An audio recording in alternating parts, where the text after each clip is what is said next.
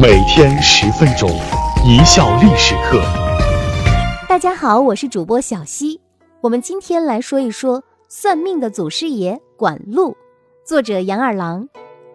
不知道在座的各位会不会猜谜语？现在就请大家猜一个：弟兄七八个围着柱子坐，只要一分开，衣服就扯破，打一物。那位看官说了，这个简单，山东人爱吃的大蒜。恭喜你答对了，我们的听众那个智商都是杠杠的。但是如果我把东西放在一个盒子里，盖上盖儿，让你猜，各位还能猜对吗？估计这就有点难为大家了。这个游戏叫射覆，射是射箭的射，在古文里是猜测的意思，覆是覆盖的意思。射覆就是把东西盖起来让你猜，这难度可比猜谜语高太多了吧？简直就是不可能完成的任务。西汉年间的著名宫廷孝星东方朔就是一位射覆高手。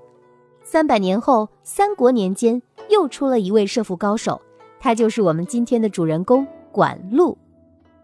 管路是三国时期魏国人，他不但是射覆高手，还是一等一的算命大师，后世称他为算命的祖师爷。巧的是，他和东方朔还是老乡。都是山东德州人，我曾怀疑管路是不是东方朔转世的，但是后来我否定了这个念头，因为这两位虽然都是才华横溢，但颜值却天差地别，一位惊为天人，一位惨不忍睹。这两位长相的差距之大，拿千年典藏“美女恒久远，一颗永流传”的传世美女西施姐姐，和四十未嫁、貌丑得美的丑女典范无言同学相比。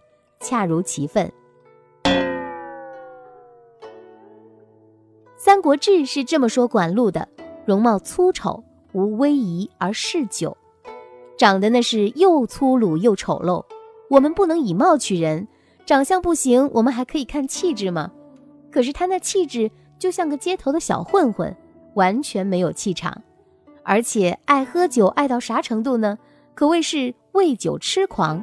到了一餐无酒浑身别扭的地步。《三国志》还说他饮食言戏不择非类，故人多爱之而不敬也。这是说管路的优点，啥优点呢？那就是不挑剔，爱喝酒，啥酒都爱，不是非要茅台和五粮液；爱吃喝，红薯老鼠都行，不是非要山珍和羊肉串儿。爱说话，爱开玩笑，管你是大妈还是萌妹，西施还是无言，就可以胡扯还聊，滔滔不绝一番。上知天文，下知地理，谁家的金银珠宝、凶吉祸福，他无所不知，无所不晓。所以大家觉得管路同学人畜无害，挺好玩的，对他也就不像对那些读书人一样恭恭敬敬的了。管路天赋异禀。八九岁时就喜欢躺在院子里仰望星空，把天枢、天璇、天机、天权、玉衡、开阳、瑶光、北斗七星给搞清楚了。搞清楚了简单的，又玩高难度的，学起了三元四象、二十八星宿，在当时可是高科技呀！乖乖隆滴咚，韭菜炒大葱，这不是一般人啊！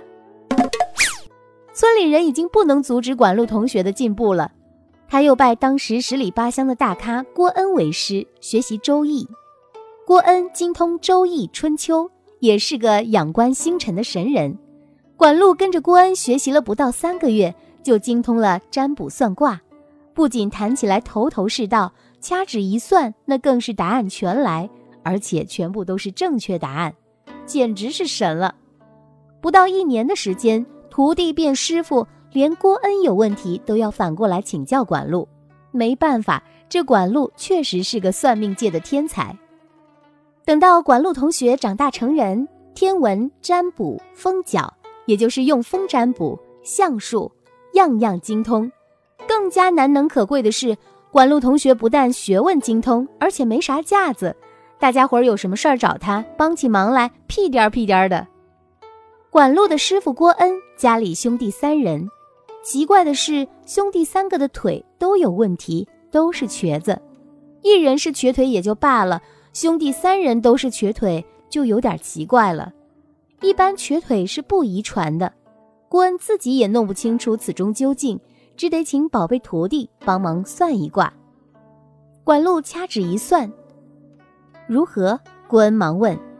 管路语气略带沉重地说：“这卦象中有一女鬼，你的叔母当年闹饥荒的时候，贪图人家几升大米，把人推到了水井里，还压上一块大石头，那人就成了孤魂野鬼，在水井里天天向上天哭诉，上天就把灾祸降到了你们兄弟三个人的身上，善因得善报，恶因得恶报啊。”郭恩一听就哭了。说是啊，真是作孽啊！听上辈说过，东汉末年的事儿了，真是报应啊！我们弟兄三人瘸了也就算了，这个报应不会殃及我们的子孙后代吧？管路说：“师傅放心，从卦象看，不会殃及子孙后代的。”后来确如他所料。再说清河县县令王晶莫名其妙被罢了官，在家里整天闷闷不乐。有一天，王晶找到管路说：“最近我家里出了一件怪事儿，麻烦你给我起上一卦，看看是吉是凶。”在这里，王晶留了一小手，他没说破是什么怪事儿，想看看管路的本事。管路起卦之后，看了看卦象，说：“是不是这件事儿？昨晚你站在门前，忽然一道光落在你的怀中，你急忙解开衣服，想看看是啥东西，结果啥也没有。”王晶连连说：“名不虚传，名不虚传，就像是亲眼看到了一样。”管路道：“大人这是考我啊！”王晶忙问：“吉凶如何？是好事儿还是坏事儿？”管路故意脸一沉，好一会儿没说话。一看王晶紧张的不行，才说：“放心吧，好事儿，这是迁官的兆头，你很快就能换个地方做官了。”不久。王晶果然被任命为江夏太守，走马上任去了。管路算命以外，还有一门绝技，那就是本文开头提到的射父。管路和诸葛元是好朋友，这诸葛元出身琅琊诸葛家族，和大名鼎鼎的诸葛亮是远房的亲戚。有一次，诸葛元收到了调令，即将赴任，大宴亲朋好友。席间，诸葛元提议道：“分别在即，大家乐呵乐呵。”大家都知道管路是射父界的个中高手，不如我们今儿玩玩射父。大伙儿马上兴奋起来，这本事管路平常不随便拿出来显摆的，今天总算可以开开眼界了。管路几杯下肚，也便欣然同意。诸葛元有心要为难管路，找了几个不常见的东西，在这里先卖卖关子，先让大家想一想。一般家里不常见又能放进盒子里的东西，要是你，你会放哪三件呢？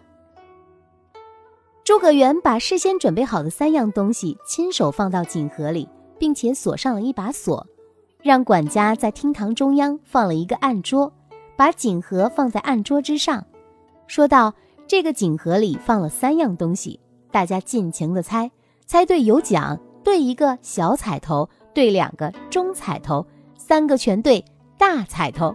管路最后猜，大家七嘴八舌的猜了起来。管路在旁闷声喝酒。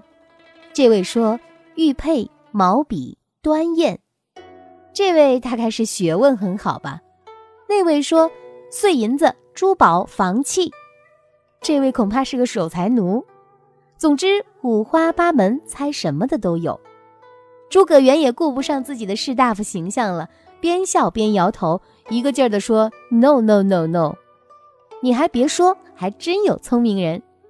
只见有位刘县长走上前来，侧耳在锦盒边上听了听，又把锦盒的一边抬起来摇了摇，说：“里边有鸡蛋、鸭蛋或者鹌鹑蛋，也有可能是珠子。”诸葛元笑着问：“到底是什么呀？”刘县长琢磨了一会儿，说：“那就猜是鹌鹑蛋吧。”诸葛元一笑说：“有点意思，靠谱，但不完全对。啊啊啊啊还不对，没办法，那就请我们的射父大师管路先生闪亮登场。”管路赶紧干了一杯酒，离开坐席，走到厅堂中央，在案桌上起了一卦，把卦象写在纸上给大家传看。大多数人看得满头雾水，不明所以。等到大家都看完了，诸葛元对管路说：“请大师揭开谜底吧。”大家顿时安静了下来。管路在厅堂中央朗声说道：“根据卦象，第一件东西是燕子蛋。为什么呢？因为卦象显示这个东西内含生机，但尚未成型。长成之后，依靠房屋为家，雌雄恩爱，展翅双飞。这一定是燕子蛋。”管路接着说：“根据卦象，这第二件东西是蜂窝。为什么这么说呢？卦象显示这东西是挂着的。”上面有很多小孔，这东西既有精华又有毒素，到了秋天，这毒素就没有了，所以这一定是蜂窝。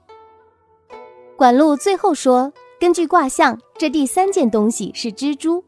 卦象显示这东西有很多脚，走起路来微微颤动，能吐丝织网捕食，喜欢在黄昏和夜里工作，这一定是蜘蛛。诸葛元从坐席上起身。掏出钥匙，走向锦盒，啪嗒一声打开锦盒，在众目睽睽之下拿出了三样东西：三个燕子蛋，一个颇有年头的蜂窝，应该是当中药用的，还有一个带孔的木头匣子。大家心里一沉，难道第三件猜错了吗？不是蜘蛛，是木头匣子。诸葛元慢慢打开了匣子的盖儿，只见两只受了惊的深褐色的大蜘蛛。颤动着几只长脚，从木头匣子里爬了出来。从此以后，管路的家门槛儿那是越来越矮，天下算命的就公推管路为祖师爷了。好了，各位听众，算命先生的故事就讲到这里。感谢胡扯海聊妙笔不知生不生花的作者杨二郎，感谢大家的收听。本节目由一笑而过影音工作室出品。